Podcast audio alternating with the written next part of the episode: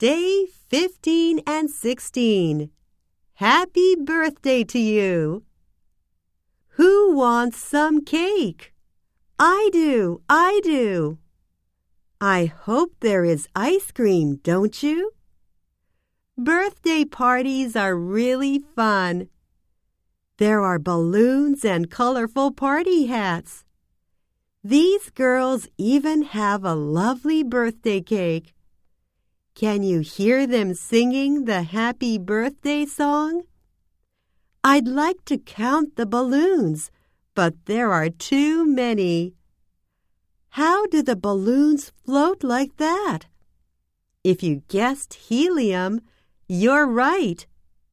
Helium is lighter than air, so it makes the balloons float when it's inside them. Can you guess how old this birthday girl is today? I'll give you a little hint. Count the number of candles on the cake. Did you count four? Great job!